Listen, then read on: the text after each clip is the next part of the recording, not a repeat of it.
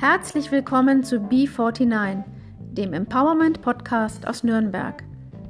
Mein Name ist Ute Möller. Ich bin Zeitungsredakteurin, lebe in meiner Wahlheimat Franken und habe das große Glück, hier mit Frauen sprechen zu dürfen über ihre Erfahrungen, die ihr Leben verändert haben.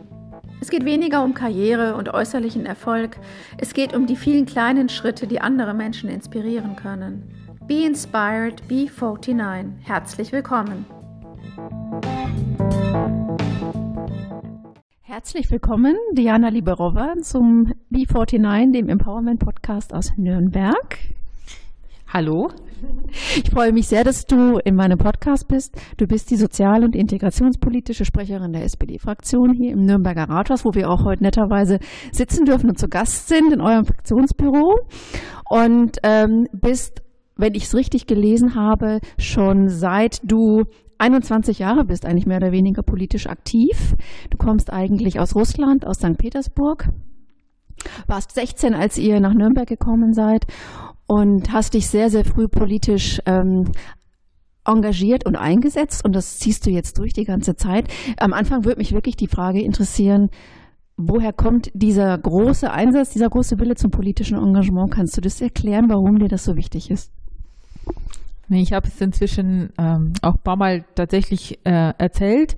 Ähm, es ist gar kein großer Wille von mir, sondern eigentlich, ich bin als eine sehr gehorsame Tochter erzogen worden.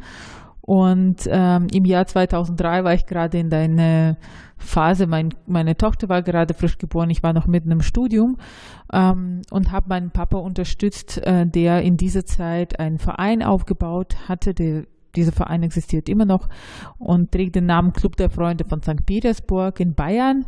Und mein Papa hatte mit seinem Verein das Ziel zu beweisen, dass wir alle, die aus der ehemaligen Sowjetunion gekommen sind, nicht einfach irgendwelche Leute sind, die nichts verstehen von der Welt, sondern dass wir auch Kompetenzen mitbringen und dass wir auch Fähigkeiten äh, mitbringen, weil das Gefühl damals auch war, gerade bei meinen Eltern, ähm, dass das Fehlen der deutschen Sprache sofort mit Dummheit gleichgestellt wird.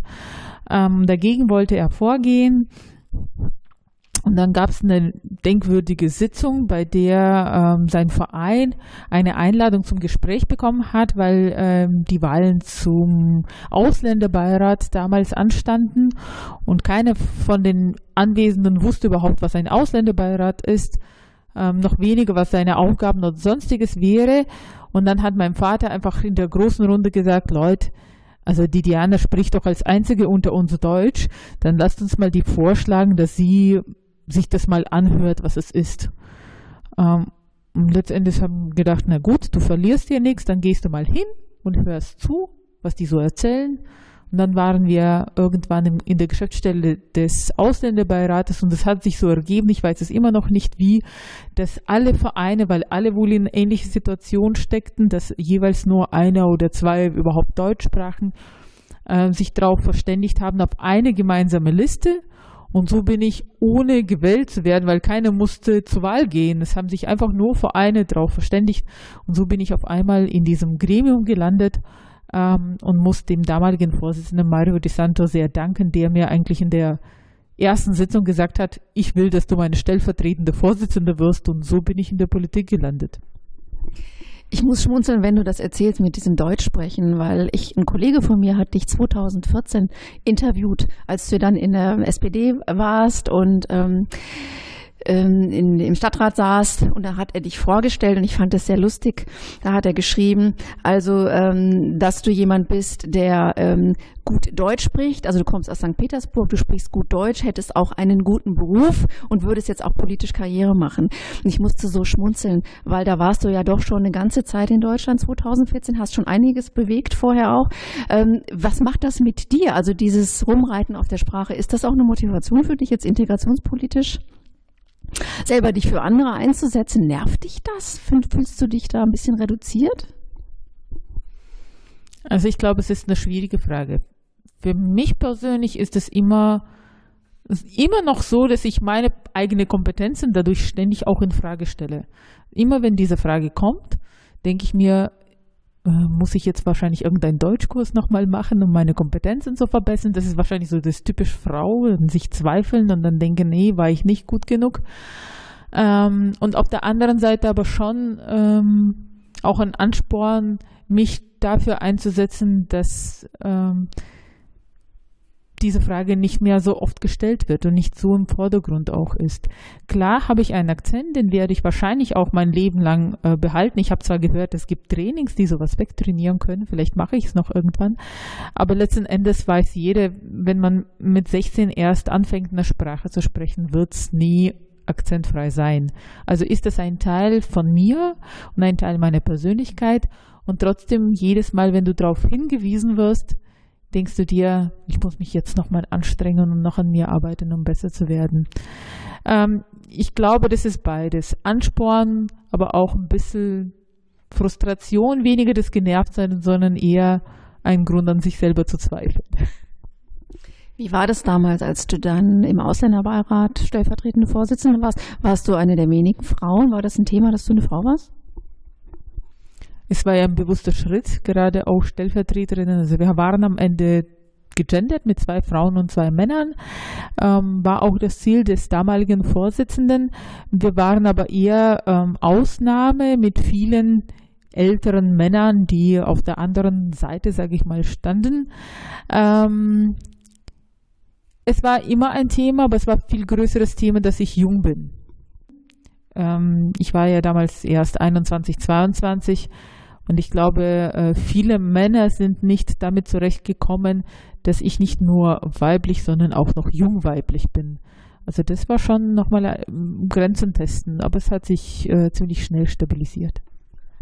Hat sich damals, würdest du das sagen, bei dir ein feministisches Bewusstsein entwickelt oder ein, ähm, also hast du damals begonnen, deine, deine Rolle als Frau in der Politik zu hinterfragen und darauf einen Fokus zu legen? Ich bin ja ähm, tatsächlich dann ein paar Jahre später in die SPD eingetreten und ähm, SPD hat auf allen Ebenen eine Frauenorganisation, die ISF, die Arbeitsgemeinschaft sozialdemokratischer Frauen. Und man muss sagen, dass tatsächlich mein Engagement bei der SPD in erster Linie bei der ISF auch begann, äh, mit vielen Frauenthemen, ähm, und mit vielen feministischen Themen, wobei ich auch die feministische Welt, glaube ich, ein bisschen herausgefordert habe. Ich war jemand, der zu Landeskonferenzen mit rosa Röcken und Stöckelschuhe gefahren bin, weil ich es gewohnt war, auch mich so anzuziehen. Und ich habe immer in Frage gestellt, inwieweit mein russisch geprägtes Aussehen oder mein äh, russisch geprägter sozialisierter Stil, Kleidungsstil aus mir eine schlechtere Feministin macht. Also muss ich mich wie ein Mann kleiden um für Frauenrechte mich einzusetzen. Und auch da gab es durchaus spannende Diskussionen, die einige an die Grenzen gebracht haben. Aber ich ähm, freue mich auch, dass ich aus dieser Zeit sehr viel mitgenommen habe für mich, auch was Frauenrechte und Frauenperspektiven angeht. Was ist deine Konsequenz? Darfst du rosa Stöckelschuhe anziehen oder nicht? Nur wenn ich es will. Ich meine, es ist ja gerade eine ganz spannende Zeit auch bei der SPD hier in Nürnberg. Ne? Es geht jetzt um Fraktionsvorsitz und so weiter und um Parteivorsitz und um Stellvertretung, Parteivorsitz. Ähm, siehst du im Moment die Frauen gut vertreten bei euch? Ich meine, du wärst da, glaube ich, ganz gerne stellvertretende Fraktionsvorsitzende geworden, oder? Wie ist da im Moment für dich die Partei so aufgestellt, was Frauen anbelangt? Na gut, die Gegenkandidatin ist ja auch eine Frau, deswegen ist es keine Frauendiskussion an der Stelle. Es war aber uns schon auch als Fraktion ein Zeichen, wenn wir nach langer Zeit ähm, Ruder einem Mann übergeben. Also man muss ja auch sagen, die Fraktionsvorsitzende war viele Jahre jetzt eine Frau. Jetzt ist es wieder an den Mann gegangen. Dann war es uns schon wichtig, dass wir als Stellvertreter zwei Frauen auch an der Stelle behalten. Ich glaube, das ist auch nochmal wichtig zu sagen, wir sind jetzt keine schwachen Frauen hinter einem starken Mann, sondern wir sind starke Frauen hinter einem starken Mann. Auch so kann man das sehen. Ähm, Wenn es jetzt um den Parteivorsitz geht, ja klar muss man immer darüber diskutieren, wer sitzt am Ende an welchem Tisch und wer entscheidet was. Ähm, es wird ja bei uns auch Diskussion um die Doppelspitze geführt, ja, nein, in welchem Kontext. Ich persönlich kann sagen, ich halte Doppelspitze für Mist. Ich bin mir absolut sicher, dass auch eine Frau allein schaffen kann, eine Partei äh, nach vorne zu bringen, genauso wie ein Mann das schaffen kann. Ich bin davon überzeugt, dass es Sinn macht, ähm, tatsächlich die Aufteilung, auch Gender-Aufteilung aufrechtzuerhalten, wenn ein Mann Vorsitzender wird, dann muss eine Frau, mindestens eine Frau Stellvertretung übernehmen. Daran würde ich festhalten. Aber ich finde es ein bisschen schwierig, wenn wir mit Doppelspitzen umgehen. Wir leben in einer Zeit, wo die Genderfrage auch eine viel vielfältigere ist. Und wenn wir jetzt anfangen mit, es muss immer zwei, damit ein Mann und eine Frau, was machen wir, wenn wir einen homosexuellen Mann und eine transgender Frau da haben. Sind sie jetzt zwei Männer oder sind sie jetzt nicht zwei Männer? Also die Diskussion halte ich persönlich für überholt und glaube, es muss auf die Person ankommen, die da an der Stelle auch äh, übernimmt. Und wir werden jetzt sehen in den nächsten Wochen und Monaten, wer sich als Frauen und Männer für diesen Parteivorsitz bewirbt. Ich glaube, es gibt vielleicht viele Sachen, die dafür sprechen für eine Doppelspitze, aber mich hat das Konzept bis jetzt nicht hundertprozentig überzeugt. Eine Frau braucht keinen Mann an ihrer Seite, um die Partei zu führen.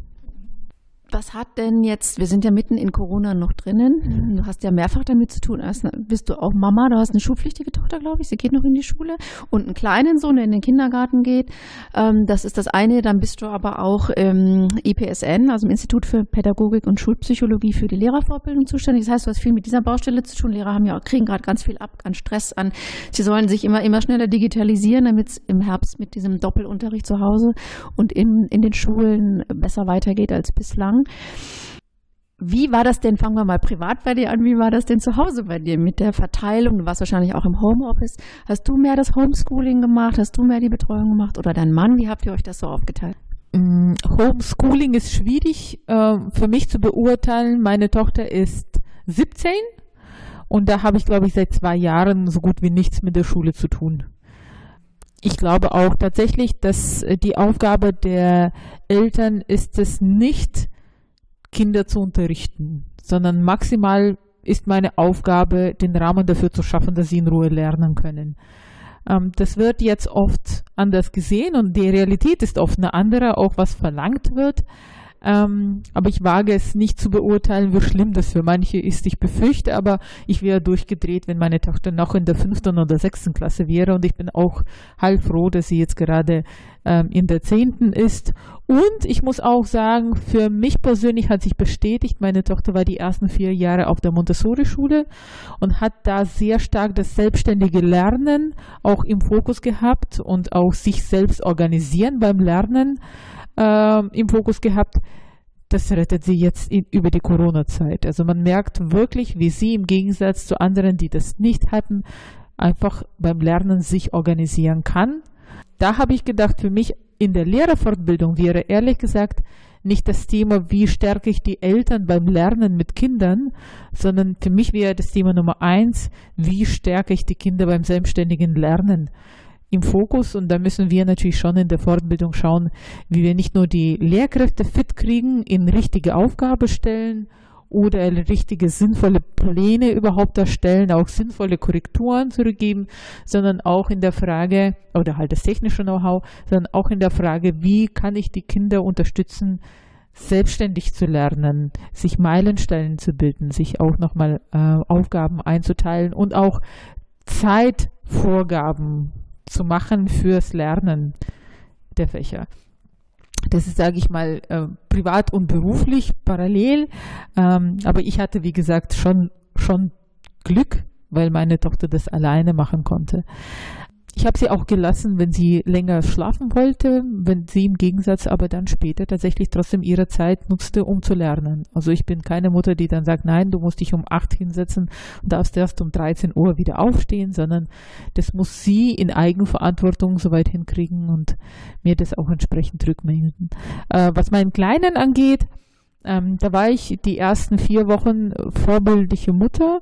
Ich glaube, auch da merkt man, wie die bildungsnahe und bildungsferne Schere weiter auseinandergeht in Corona-Zeit.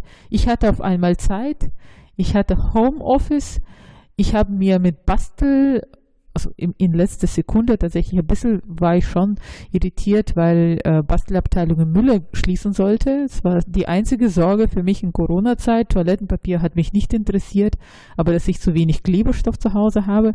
Und dann waren wir mit meinem zweijährigen Sohn auf einmal fingerfarbenen Decken, rumbasteln ohne Ende, irgendwelche, und ich kann nicht basteln, muss man dazu sagen, äh, Online-Anleitungen mir anschauen und mit ihm irgendwas versuchen, was nach nichts ausgeschaut hat, aber ich habe sehr viel Zeit mit ihm verbracht.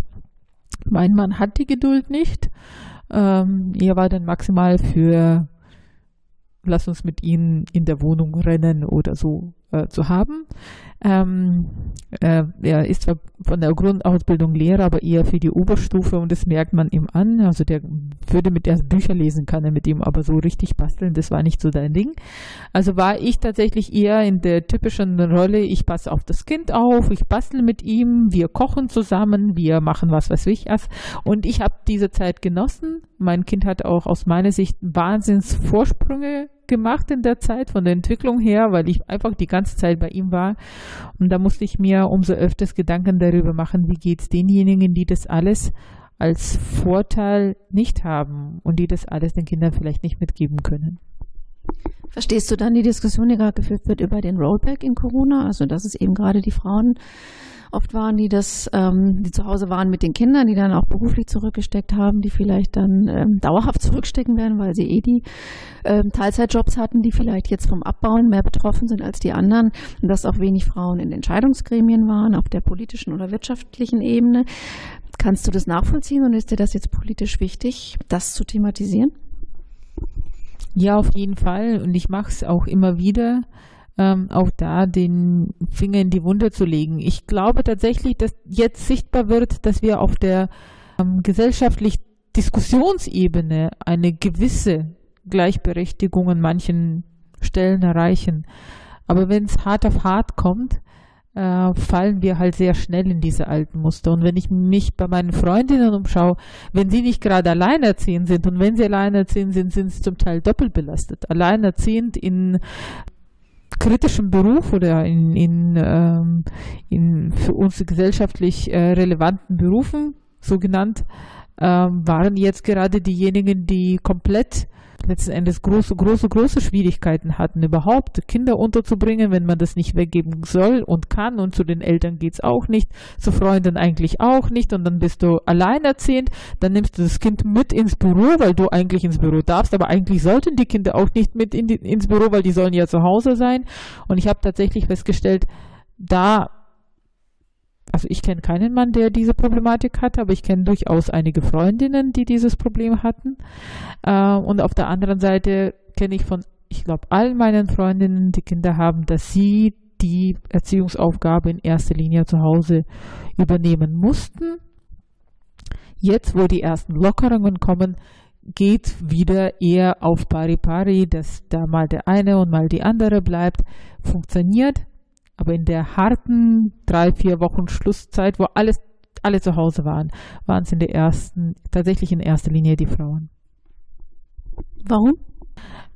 Ich habe eine feministische und eine nicht feministische Erklärung. Die feministische würde bedeuten, die Gesellschaft hat es noch nicht endgültig gelernt und die Muster, die wir anerzogen bekommen haben, sind einfach so, wie sie sind. Und wir leben in Krisensituationen sehr oft in diesen Mustern, die wir sozusagen erstens vorgelebt bekommen von unseren Eltern, zweitens aber auch gesellschaftlich antrainiert haben in der Zeit, die wir in der Schule oder auch im Alltag letzten Endes erlebt haben. Die nicht feministische Variante, die sage ich aber trotzdem, weil aus meiner Sicht gehört sie dazu, ich habe erlebt, Frauen können schlechter loslassen und wir sind ja selber davon überzeugt, dass wir alles besser machen können. Ähm, wir können besser kochen, wir können besser auf die Kinder aufpassen, wir können besser basteln und wir haben nicht das Vertrauen manchmal auch abzugeben. Und dieser Control-Freak sein in der Situation, in der Krisensituation, ich bin dafür verantwortlich und ich übernehme dafür Verantwortung für die Familie und wie sie funktioniert, das ist auch das, was man lernen muss. Also mir persönlich fällt es manchmal sehr, sehr schwer zu sagen, wenn es halt anders aufgeräumt ist. Ich sage nicht schlechter, bewusst, es ist anders aufgeräumt und es bleiben andere Sachen liegen und andere bleiben nicht liegen und es wird trotzdem als Ordnung wahrgenommen. Da sich selber zu sagen, es ist okay und ich muss es akzeptieren als okay, wenn ich eine gewisse Gleichberechtigung auch erwarte. Wenn ich dagegen ständig sage, was zu tun ist, weil ich es besser gemacht hätte, ähm, dann ist es sozusagen als nicht feministische Variante auch Teil des Problems. Also ich glaube, wir müssen an beiden arbeiten, an uns selber als Frauen, und das ist der schwierigere Teil der Arbeit, und politisch an der Gesellschaft und den gesellschaftlichen Veränderungen. Ich meine, du hast es ja vorgelebt. Das war, als dein Sohn vier Monate alt war, als du in den Haushaltsberatungen hier im Nürnberger Rathaus mit ihm saß, sozusagen. Gell? Und ähm, es gab dann tatsächlich auch ähm, Reaktionen, ja, und vor allen Dingen auch von Frauen, die gesagt haben, wie kann sie nur? Und das passt doch nicht. Und was hat denn ein, ein, ein Baby im Rathaus in so einer Sitzung verloren? Das ist so der Punkt, der mich auch oft aufregt, dass ich das Gefühl habe, da mangelt es auch noch an Frauensolidarität. Und ich nicht verstehe, warum, weil ähm, wir diese Themen schon so lange diskutieren und schon durch so viele Generationen warum sich das so hartnäckig hält und warum das meiner Empfindung nach auch in Deutschland sich so hartnäckig hält im Vergleich zu anderen Ländern. Erlebst du das auch so, dass es ähm, hier nochmal hartnäckiger ist und macht so eine Kritik was mit dir? Berührt dich das oder stehst du da drüber? Ja, zunächst zu der ähm, Situation bei den Haushaltsberatungen. Also ich muss sagen, ich habe mir dann immer gedacht, sind es Frauen, die keine Kinder haben oder sind es Frauen, die selber neidisch sind, dass sie es nicht selber machen konnten? Weil ein vier Monate altes Baby kann überall sein, solange es bei der Mama ist, geht es ihm gut. Und das habe ich tatsächlich ähm, mit meinem Sohn anders gemacht als mit meiner Tochter. Ich habe ihn ständig am, Baum am Bauch gehabt und ich muss sagen, ich war ja nicht die Fraktionsvorsitzende, die fünf Reden halten musste während der Haushaltsberatungen, sondern ganz normales Fraktionsmitglied. Ich sitze halt hinten, weiß, wann ich wie abzustimmen habe und sonst kann ich mich fast schon auf mein Kind konzentrieren und zuhören. Und zuhören kann man aus meiner Sicht auch mit einem Baby am Bauch. Und ich hatte den Vorteil, immer zu wissen, wenn das Kind Hunger hat, kann ich kurz rausgehen, stillen und dann wieder reinkommen. Also ich dachte, aus der Sicht des Kindes, wenn man wirklich diskutiert, die Sicht des Kindes, äh, ist das das Beste, was dem Kind in dem Alter passieren kann. Wäre was anders, wenn das Kind viel älter wäre. Also ist für mich eher die Frage, können sich Frauen, die dann darüber aufregen, überhaupt noch, wenn sie Kinder haben, daran erinnern, wie es einem Kind mit vier Monaten geht? Schwieriger ist es, wenn wir hm, darüber reden, über, über ältere Kinder, die trotzdem mitgenommen werden, wenn sie dann Sitzungsverlauf stören. Ist es noch okay? Was ist überhaupt Stören des Sitzungsverlaufs? Da habe ich schon auch unterschiedliche Erfahrungen gemacht, wo ich auch merke, wo meine Grenzen sind. Und ähm, eine Erfahrung war total spannend. Ich habe, da war der glaube ich, eineinhalb, hatte ich einen Termin zugesagt und ich gehöre zu den Stadträtinnen, wenn ich einen Termin zusage, dann versuche ich auch da zu sein. Und dann war eine, eine Konferenz in Lauf, äh, da ging es um die Frage Kulturhauptstadt und Kulturstrategie. Und weil ich schon zugesagt habe und keine Kinderbetreuung an dem Tag hatte, das wusste ich irgendwie vorher nicht, weil wo auch immer ich das vielleicht nicht gut genug mit meinem Mann kommuniziert habe, dann habe ich den Kleinen abgeholt und gedacht, ich fahre jetzt nach Lauf mit Kind. Und wir kamen in dieses alte Gebäude, es war in einem Schloss. Wir kamen ins Gebäude und kleine Kinder entdecken ja für sich Phänomene. Die leben über Entdecken der Welt. Und das Phänomen dieses Gebäudes war, dass das es hat unglaublich Gehalt in diesem, in diesem Saal, in, diesem, in dieser Konferenz. Also hat sich mein Sohn nach hinten gestellt und hat ständig mit dem Fuß gegen Boden äh, getrampelt, um diesen, diesen Hall zu hören. Ähm, ich muss sagen, alle anderen Teilnehmer dieser Konferenz, die eigentlich kamen, um einen Vortrag zu hören, waren nicht begeistert. Ähm, es gab aber auch keine andere Möglichkeit für mich. Ich, auch wenn ich hinten mit ihm saß, ich habe eine Decke dann nochmal ausgebreitet und versucht, ihn mit Essen abzulenken. Ähm, aber ich musste nach ziemlich kurzer Zeit gehen. Bin tatsächlich auch gegangen, habe gedacht, na gut, okay, du hast das versucht, das ist nicht so geworden, wie du es wolltest, dann fährst halt mal nach Hause.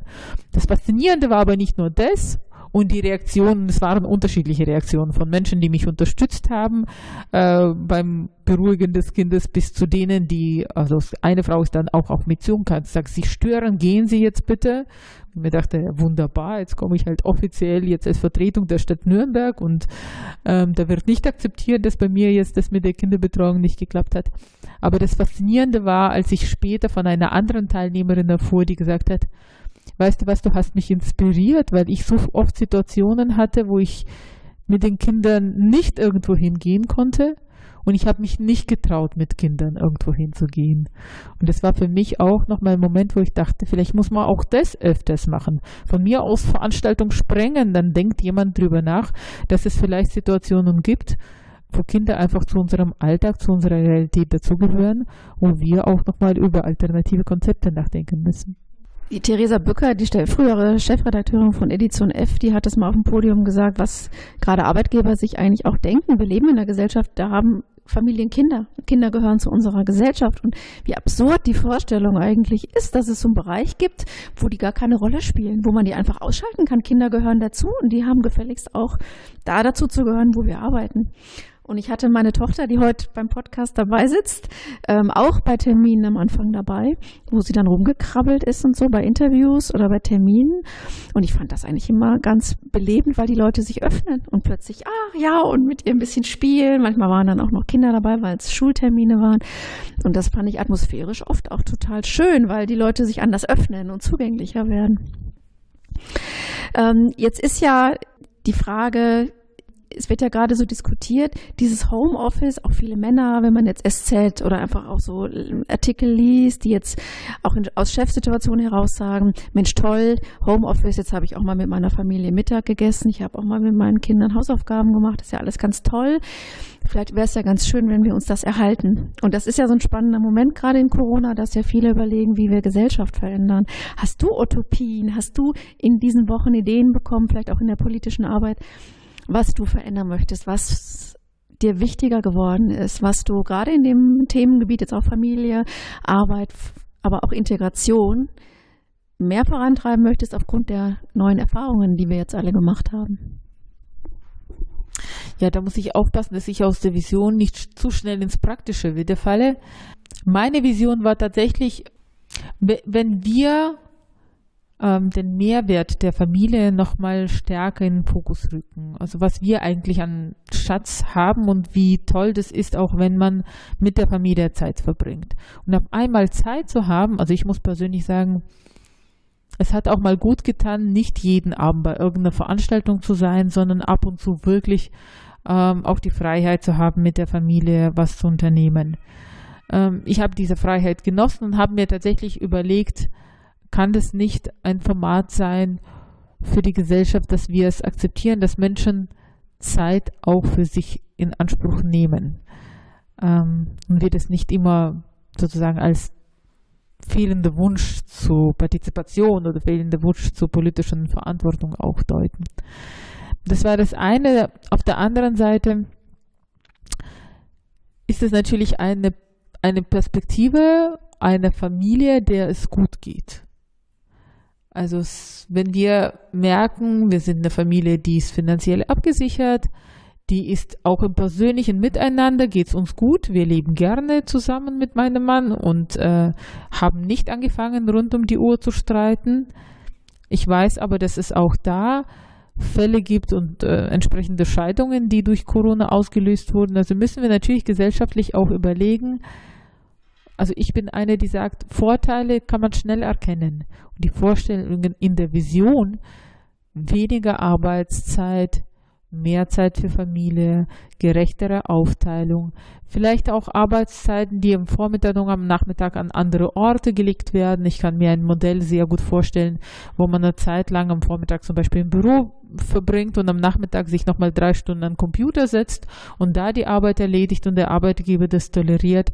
Aber das muss immer situations angepasst werden und möglichst flexibel bleiben. Also ich glaube, tatsächlich diese Flexibilität ist das, was wir jetzt aus Corona lernen und ich hoffe, dass wir die als Vision für die Zukunft möglichst lang aufrechterhalten. Aber auf der anderen Seite trotzdem die Akzeptanz für vielfältige Entwürfe im Leben. Mit meinen 17-Jährigen bin ich sehr, sehr gerne zu Hause im Homeoffice in der Ruhe und kann parallel noch Mittagessen machen. Mit meinem Zweijährigen komme ich sehr schnell an die Grenzen, weil er meine Aufmerksamkeit zu 100 Prozent braucht. Und auch da braucht es eine Flexibilität. Ich kann mit einem kleinen Kind nicht mich voll konzentrieren im Homeoffice. Das funktioniert einfach nicht. Ich muss meine gesamte Zeit in ein Kleinkind stecken. Mit größeren Kindern genieße ich aber eher auch die Möglichkeit, mal Zeit mit denen zu verbringen. Ich meine, mit dem Kleinen genieße ich es auch, aber ohne diesen an Arbeitsanspruch. Und da muss man natürlich auch überlegen, was haben wir uns an Strukturen aufgebaut, damit das Arbeitsleben funktioniert, aber wo nimmt auch das Arbeitsleben uns die Zeit für die wichtigen Sachen, nämlich Entwicklung der Kinder und Familie und miteinander und wie können wir es noch besser ausgleichen. Also ich persönlich sage, wenn wir die Mehrheit, ich hoffe, die Mehrheit ist in, in stabilen Beziehungen äh, anschauen, tut es denen gut, mehr Flexibilität zu erfahren seitens der Arbeitgeber, auch mit mehr Flexibilität bezogen auf Arbeitsort und mehr Vertrauen. Da sind wir wieder beim Thema, dass mein Mitarbeiter auch wirklich arbeitet und nicht nur Kaffee trinkt. Aber dieses Vertrauen muss ich aus meiner Sicht genauso auch im normalen Office haben, weil wenn ich keine Lust auf nichts habe, mache ich auch im Office nichts. Also das, das müssen wir mitnehmen und dieses Vertrauen müssen wir vielleicht auch nochmal über die Zeit hinaus mitdenken. Ähm, aber auch da nicht übersehen, nicht alle können in Homeoffice, auch nicht alle konnten in Homeoffice bleiben. Eine Kassiererin war gezwungen. Mein Mann hat mal einen Satz vor zwei Wochen gesagt, das habe ich irgendwie überhört, aber das ist bei uns oft so. Und dann kommt es mir, der hat gesagt, du hast die Chance gehabt und die Möglichkeit gehabt, einfach mit dem Kind zu Hause zu sein. Eine Frau im Verkauf an der Kasse musste, weil wir damals nicht wussten, was das für ein Ding ist, fast schon ihr Leben riskieren und rausgehen. Sie wusste ja nicht, worauf sie sich einlässt. Heute können wir sagen, 80 Prozent der Fälle sind gar nicht so schlimm. Wir wissen ein bisschen mehr über die Krankheit. Damals, als die Geschäfte aufgemacht haben, hat es noch niemand so einschätzen können. Und ich glaube, da diskutieren wir mit über Homeoffice manchmal auch viel zu ähm, ja, mittelschichtsmäßig. Aber ich wünsche mir schon, dass Corona ein Beschleuniger auch in diesen Diskussionen ist. Viele arbeiten im Büro, viele sind da und alleine, wenn der Gedanke nur jetzt da ist, okay, das ist nicht nur eine Mitarbeiterin oder Mitarbeiter, sondern das ist auch eine Mama und ein Papa.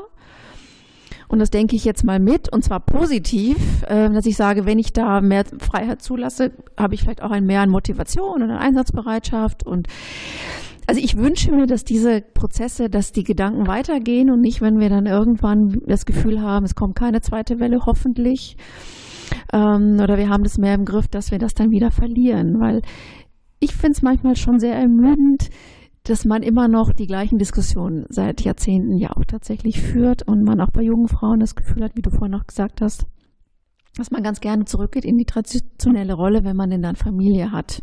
Ich, deshalb wollte ich dich das nochmal fragen. Also einmal wollen wir auch nochmal darüber sprechen, wie du das wuppst, Familie und politische Arbeit und dann auch noch Lehrerfortbildung. Und dann aber auch nochmal, wie hast du das Gefühl, vielleicht auch als Vorbild auftreten zu können, um vielleicht auch jüngere Frauen zu motivieren, nee, ihr könnt das schon alles, ihr könnt auch ein Baby mitbringen, mal in die Arbeit oder in, in eine offizielle Situation, das ist völlig okay. Und lasst uns das vielleicht offensiver, solidarischer miteinander angehen. Was kannst du da ausrichten? Ja, letzten Endes äh, weniger reden, mehr tun, aber auch manchmal drüber reden. Ich gehöre zu denen, die Kinder immer mitbringt, weil ich sage, Kinder gehören zur Gesellschaft dazu. Kinder sind laut, Kinder machen, was sie wollen manchmal. Die Kinder können manchmal äh, in ihrer in ihrem Toben begrenzt werden, aber letzten Endes sind sie in der Entwicklung und die versuchen auch manchmal ihre Grenzen zu testen. Und ich glaube, so gewisses Selbstbewusstsein, das ist mir mit dem zweiten Kind ein bisschen einfacher, auch nach vielleicht, weil es 14 Jahre dazwischen sind und ich nicht so gestresst bin. Ähm, mit dem zweiten Kind fällt es mir einfacher. Das fängt ja schon bei ganz kleinen Sachen an. Eine Mutter fährt U-Bahn, das Kind fängt an zu schreien, weil es gerade eine Stange ablecken will. Also so Eisenstange ist mir mal passiert und du versuchst gerade das Kind irgendwie von dieser Stange loszureißen ja, kleine Kinder machen sowas, weil deine Tochter gerade so guckt. Ja, weil das ein bisschen komisch schmeckt und kalt und was weiß ich und die Kinder müssen sich testen. Ne? Und ich hatte so eine Situation, dann habe ich versucht, sie äh, davon loszureißen, dann wollte sie im Kinderwagen schnallen. Also es war eine sehr laute Situation, die hat getobt wie verrückt und es waren vier Stationen, die wir in der U-Bahn waren. Und jeder schaut dich schief an und das stresst die Mutter unglaublich. Ich meine, ich habe genug Stress mit diesem Kind, das die Stange ablecken möchte. Ich habe noch nochmal genug Stress mit diesem Kind, dass ich dann noch in diesen Kinderwagen stecken muss, was es gerade nicht will. Und wenn ich dann statt Lächeln und Unterstützung auch noch böse Blicke und Repliken wie beruhigen Sie bitte Ihr Kind höre, dann komme ich definitiv an meine Grenzen. Und ich glaube, da müssen wir Selbstbewusstsein entwickeln. Bei Frauen wie bei Männern. Männer sind da, glaube ich, genauso überfordert mit so einer Situation, dass Kinder auch mit ihrer eigenen Vorstellung von dem, was gut ist und böse ist und mit ihren Konflikten den Eltern gegenüber, die auch zum Erwachsenwerden, zum Prozess dazugehören, einfach Teil der Gesellschaft sind. Und wir sind da in Deutschland schon sehr, aus meiner Sicht, das, das was ich in, in den knapp über 20 Jahren hier beobachte, was hier passiert, wir sind in einer Gesellschaft, die darauf aus ist, dass es den Erwachsenen möglichst bequem ist. Kinder sind nicht bequem, sind aber überlebensnotwendig für unsere Gesellschaft. Ähm, und Kinderfreundlichkeit muss noch gelernt werden. Und es war noch vor Corona so, ähm, dass ich immer wieder Situationen erlebe und von denen spreche ich. Auch das ist ein Teil der Ermutigung, die du gefragt hast, was kann ich tun? Ich kann über die Situation sprechen, weil da kann jede Mutter sagen, ja, das habe ich auch erlebt. Und da kann vielleicht jeder andere sich darüber aufregen und über Aufregung, über die Aufregung kommen wir in Diskussion.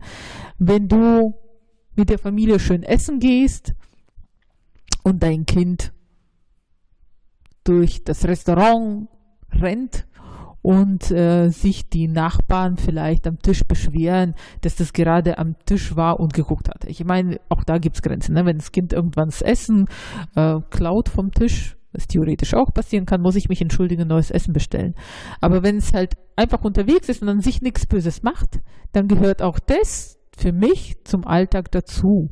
Oder wenn ich an der Kasse stehe und das Kind irgendwas macht, wo ich da auch nochmal eingreifen muss, auch das gehört dazu, dass die Kinder mal laut sind, dass sie mal launisch sind, dass sie mal was anders machen als die Erwachsenenwelt und dass es für die Erwachsenen unbequem ist unbequem, aber nötig. Da bin ich an dem Punkt wieder. Und ich glaube, das ist das, was wir in der Gesellschaft am meisten diskutieren sollten. Das Konzept oder die Denke, wir stecken alle Kinder in Einrichtungen, wo sie ganztägig versorgt werden. Da dürfen sie laut sein. Und sobald sie im öffentlichen Raum sich befinden, sollen sie bitte spuren, dass sie uns Erwachsene nicht stören. Von dieser Denke muss man sich verabschieden. Und wir sollen ein bisschen mehr wieder in Richtung gesellschaftliche Erziehungsverantwortung gehen. Aus meiner Sicht, wenn ein Kind sich schlecht benimmt, aus meiner Sicht schlecht. Ne?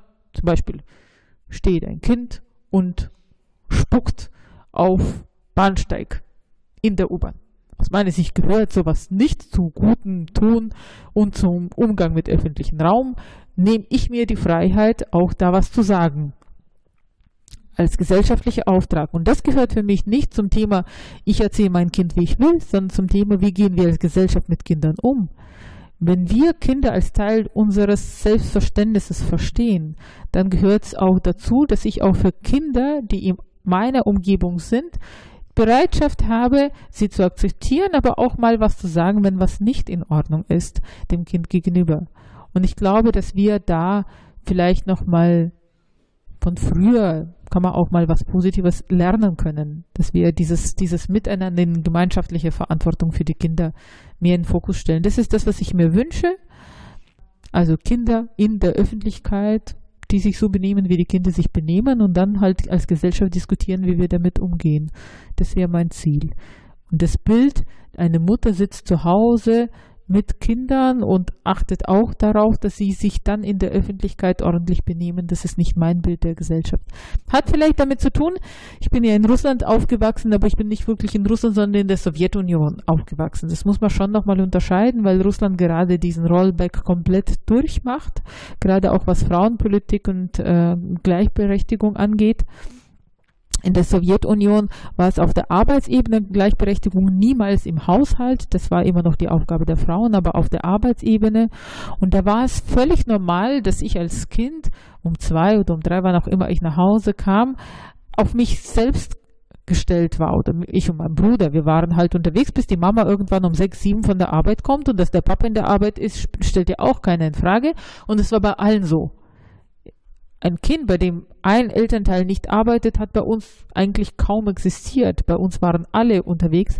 Aber dann war es klar, dass wenn die Oma auf der Straße uns begegnet und wir uns schlecht benehmen, dass sie dann in dem Moment die Autorität hat, uns auch was zu sagen. Weil das ist aus meiner Sicht die Konsequenz. Die Eltern können es in dem Moment nicht, die sind in der Arbeit. Also deswegen fühle ich auch diese, diese Diskussion in dieser Balance zwischen der Eigenverantwortung der Eltern und der Verantwortung der Gesellschaft für die Kinder in der Öffentlichkeit, auch Kinder, die nicht bequem sind. Aber du hast vorhin im Vorgespräch auch gesagt, dass du die klassische Rollenverteilung gerade bei Corona jetzt auch bei Freundinnen beobachtet hast. Und eigentlich, und du ja auch ein bisschen gesagt hast, also du hast mehr mit deinem Sohn gemacht und hast ein bisschen mehr die klassischen Aufgaben daheim als dein Mann. Willst du es dann nicht radikaler für dich ändern? Ähm, oder, oder hast du auch bei dir Widersprüche, wo du sagst, ich würde es eigentlich gerne noch mehr einfordern, vielleicht auch von meinem Mann, aber es gibt auch bei mir einen Punkt, warum ich es nicht mache. Ich glaube, Widersprüche haben wir alle. Ähm, die formulieren wir manchmal mal besser, mal schlechter. Ich persönlich sage nicht, dass ich es von meinem Mann nicht einfordern will oder das nicht tue. Ich fordere von meinem Mann ziemlich viel. Ich überlege mir nur mit meiner Erziehung, wo für mich die für mich gewünschte Normalität ist. Und die kann eine andere sein als die Vision des gesellschaftlichen Konzepts für meine Tochter. Erstens muss man natürlich sagen, wir bauen eine Beziehung natürlich auf ausgehend von bestimmten Bildern. Wenn wir in eine Beziehung eingehen, ähm, die entwickelt sich zwar auch weiter, aber natürlich sind bestimmte sozusagen Voraussetzungen Teil dieser Beziehung. Und als ich mit 19 in die Beziehung mit meinem Mann eingegangen bin, war ich weder politisch noch feministisch noch sonst irgendwas und war sehr, sehr in dieser klassisch erzogenen sowjetischen Rolle. Die Frau macht zwar auch komplett Bildung und Karriere und Arbeit, aber sie macht auch alles, was zu Hause angeht und Erziehung angeht. Und wir mussten gemeinsam lernen, wo die Grenzen einfach für mich sind, wenn ich physisch nicht mehr kann. Und da sind wir immer weitergegangen davon, sozusagen, was übernimmt er, was kann er übernehmen, was hat er gelernt. Ähm, der, muss, der Mann muss ja auch mitgehen und auch nochmal schauen, dass der ja äh, für sich nochmal das Leben auch entsprechend steuern kann. Und ich glaube, dass tatsächlich ich persönlich nicht bereit wäre zu sagen, ich fordere von ihm jetzt alles und wenn es nicht funktioniert, dann ist es keine gute Beziehung. Nein, es ist eine super Beziehung für mich. Und wir testen immer wieder, wie weit wir gehen können miteinander. Ähm, kann aber Widersprüche auslösen. Wenn meine Tochter sich irgendwann ihren Partner sucht, dann habe ich sie hoffentlich soweit auch feministischer erzogen. Möglicherweise nicht, weil ich ja immer noch als Mutter ein Vorbild abgebe. Also da, da sind wir in einem Widerspruch automatisch. Aber ich weiß, dass ich in manchen Sachen anders Schwerpunkte lege, als es meine Eltern gemacht haben. Dann kann ich hoffen, dass sie vielleicht noch mal ein Stück weiter geht. Aber es ist ein langer Prozess. Sprichst du mit ihr darüber? Ich meine, sie ist jetzt 17, hat ja vielleicht auch schon einen Freund oder Beziehungen.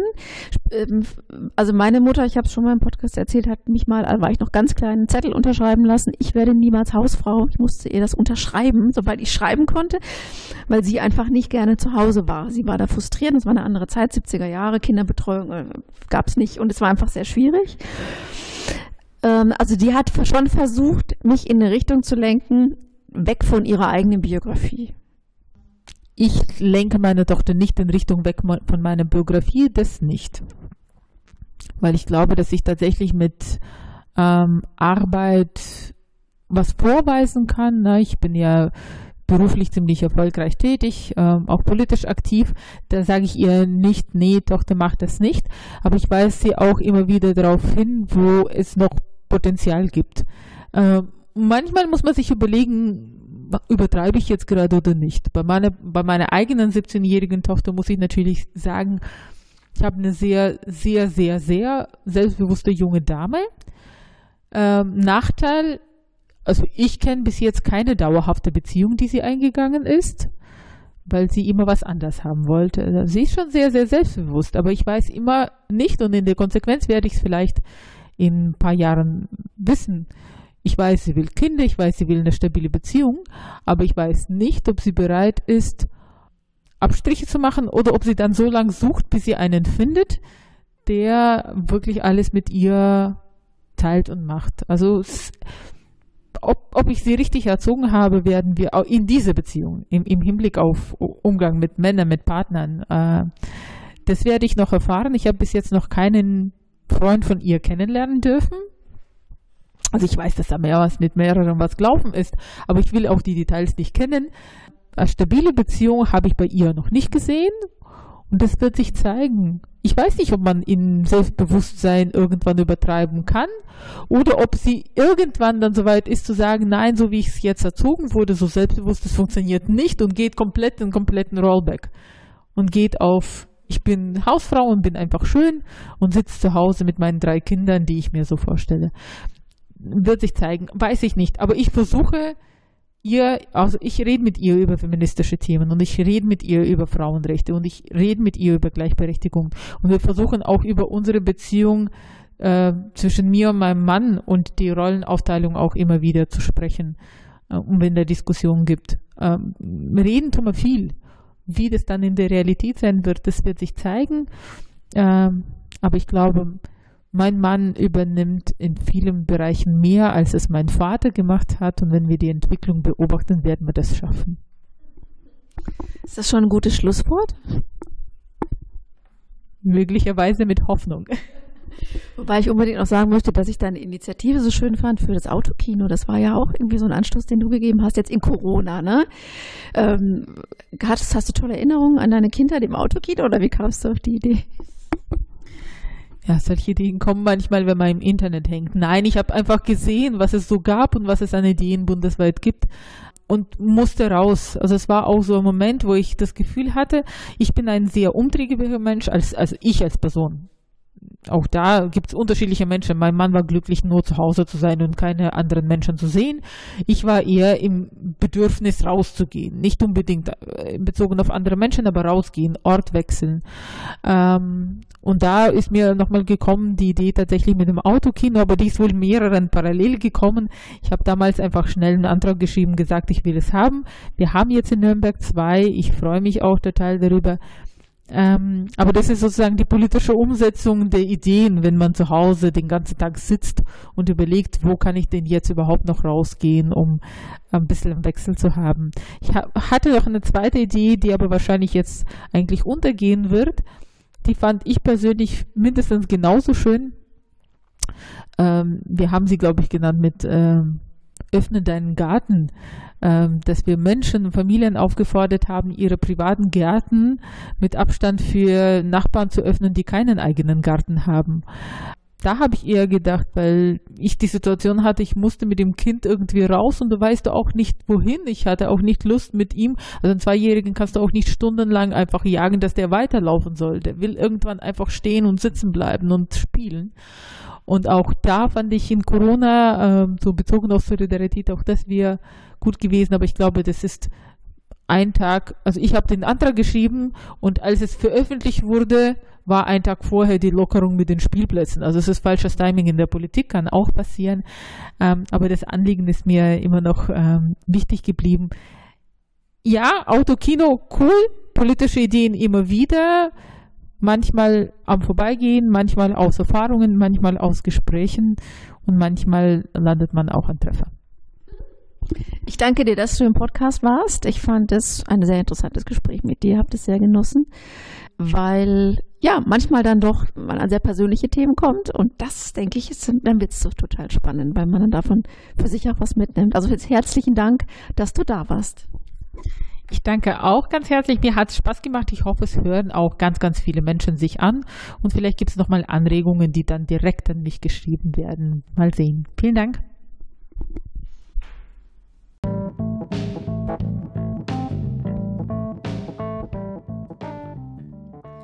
Die kurze Nachricht betrifft diesmal die Stadt Nürnberg. Der neue Oberbürgermeister Markus König von der CSU hat in einem Interview angekündigt in den Nürnberger Nachrichten, dass er schon bald und mehr für Frauenförderung tun möchte.